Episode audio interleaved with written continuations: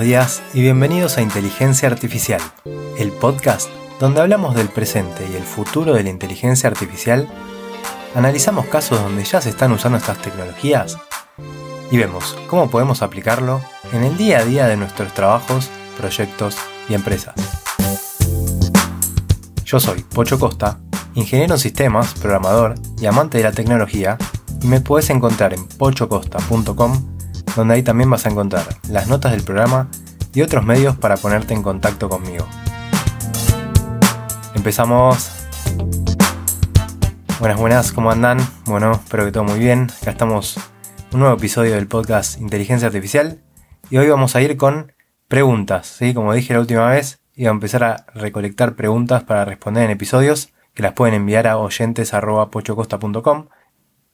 Una cosa que quería comentar antes de seguir es que a veces me mandan mensajes preguntándome dónde encuentran los links o imágenes de las cosas que yo menciono. Todo eso está en pochocosta.com, ahí van a la sección de podcast, están todos los episodios y entran a cada uno de ellos y ahí van a estar todos los links o las imágenes a las que hago referencia en los episodios. Así que bueno, habiendo dicho eso, aprovecho para decir una cosa más. Estamos al borde de que se cumplan 5 años de que empecé este podcast, así que el próximo episodio, que va a salir el día 12 de diciembre, va a ser el episodio festejo de los 5 años, así que eh, va a ser un episodio especial, estén atentos para cuando sale. Ahora sí, vayamos con las preguntas. La primera, esta es una pregunta que me mandó Mar por Instagram, me había mandado, diciendo cómo puedo convertir audio a texto. Bien, para convertir audio a texto, lo mejor que hay de momento es Whisper, que es un modelo creado por OpenAI para pasar de audio a texto, que trabaja con muchísimos idiomas y la verdad es que es el estado del arte en lo que es audio-texto. Así que te recomiendo que puedas usar Whisper y para usarlo de manera fácil, digamos, sin, sin tener que programar, hay en Face, por ejemplo, que es uno de los sitios donde se publican muchos modelos open source, en Face hay varios spaces donde se puede usar Whisper eh, a través de una pantalla arrastrando ahí un audio y pidiendo que haga la transcripción. Así que esa es una de las maneras y después la otra sería usando tal vez un Colab, un Google Colab, usando un entorno de ejecución de código eh, gratuito de Google, gratuito entre comillas, digamos, gratuito con un límite, pero que sirve bastante. Hay varios notebooks que se pueden usar, así que dejo en las notas en pochocosta.com links a todas estas cosas. Lo bueno es que dentro de los space de Hugging Face hay algunos donde directamente le podemos poner una URL de un video de YouTube para que haga un resumen o una transcripción o podemos pasarle tanto audio como video, así que nada, muy útiles. Otra manera similar a esto de Hugging Face sería usarlo en Replicate. En Replicate también es un sitio donde podemos correr en la nube modelos de Machine Learning. Así que dejo todos esos links en las notas del programa.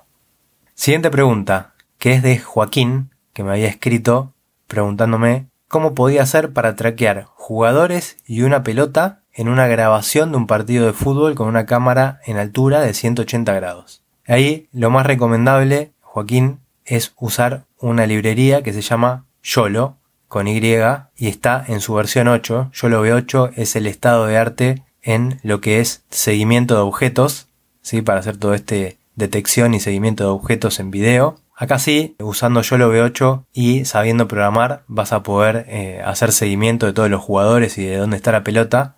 Otra forma, pero esta hace bastante que no la uso y que lo podrías hacer más fácil sin saber programar, es usando un servicio que tiene Microsoft Azure en la nube que se llama Custom Vision. Ahí vas a poder entrenar un modelo con imágenes que le vas a dar de, muestra de qué es una pelota, qué es un jugador, cómo se ve, digamos, en estas imágenes que tenés vos, y entrenar un modelo que pueda hacer esa inferencia.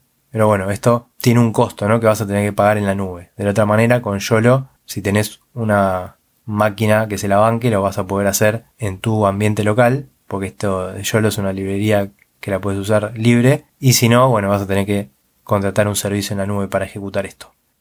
Por último, una pregunta de Andrés que me preguntaba cómo instruir a sus alumnos para que sean cracks de la inteligencia artificial. Y esto es en educación primaria, ¿no? Entonces, si bien yo no soy un especialista en educación, ni, ni, sé de pedagogía y todas estas cosas. Estuve averiguando qué cosas se podían hacer y acá dejo una lista de ideas que tal vez en niños, niñas en edad de educación primaria podrían usar la inteligencia artificial para empezar a entender de qué se trata. Primero, Google tiene un sitio que se llama Teachable Machine, donde se puede entrenar modelos de manera muy fácil. Ese está buenísimo como para que los chicos empiecen a interactuar y entender un poco qué es la inteligencia artificial y el machine learning sobre todo, ¿no? Que es cómo enseñarle una máquina algo. Y después, para usos de modelos de lenguaje como ChatGPT, podrían ser el tema de cuentos con la parte de generación de imágenes con DALI, generar imágenes para esos cuentos, o en la aplicación mobile de ChatGPT tiene lo nuevo que agregaron para poder hablar, entonces que el cuento lo lea con una voz, en el idioma que sea esto. La verdad que está buenísimo. Después, otras cosas que pueden ser, estar relacionadas con el aprendizaje de idiomas, practicar conversaciones en otros idiomas o eh, aprender palabras, también me parece súper interesante. Guía para estudiantes en lo que sean problemas matemáticos, cómo, cómo resolver algo paso a paso, cómo hacer análisis de estos problemas. Me parece que también puede ser algo interesante para ver en clase. Tema de juegos de palabras, como hacer adivinanzas o desafíos de adivinar palabras, para aprender vocabulario o mismo para lo que es ortografía, para aprender historia, eh, hacer narraciones, como decíamos antes, narraciones interactivas, pero con temas relacionados de historia, o mismo poder interactuar con personajes históricos, decirle a ChatGPT que actúe como si fuera un personaje histórico, no sé, me imagino un prócer de, Argentina, San Martín, y diciéndole que actúe como San Martín y hacerle preguntas a San Martín, que los chicos puedan hacer eso, mismo si esto lo hacemos con una voz, podría ser súper divertido e interesante, yo creo que me pongo en ese lugar y sería muy, muy divertido e interesante. Otras cosas que tengan que ver con el arte, con crear imágenes, todos los chicos que son muy creativos interactuando con estas inteligencias artificiales que puedan crear imágenes, me parece que pueden salir cosas súper divertidas. Y después también con todo lo que tenga que ver con la lectura asistida, que puedan darle un texto y que se los lea, por ejemplo, y mismo ayuda en lo que es la tarea. O sea, es inevitable que tarde o temprano los chicos usen la inteligencia artificial. No sé a qué edad será lo común que la empiecen a usar, eh, mi hijo más grande tiene 6 años y todavía no, si bien se lo mencioné varias veces, sabe que existe, pero no, él no tiene interacción en el día a día, pero imagino que eh, siendo un poco más grande ya va, a empezar a, usar, a interactuar. Así que los que sean docentes tal vez ahí pueden encontrarle una vuelta cómo pueden usar para que los ayude a hacer la tarea cuando haya cosas que no entienden, que les explique conceptos. Me parece súper interesante. Así que estas son las preguntas que, tenía para hoy. Recuerden, próximo episodio es el episodio por los 5 años del podcast, no se lo pierdan porque va a haber algo sorpresa. Y si quieren que siga haciendo estos episodios de preguntas, por favor, dígamelo. Voy a dejar en Spotify una encuesta para ver si les interesa que siga haciendo episodios de preguntas.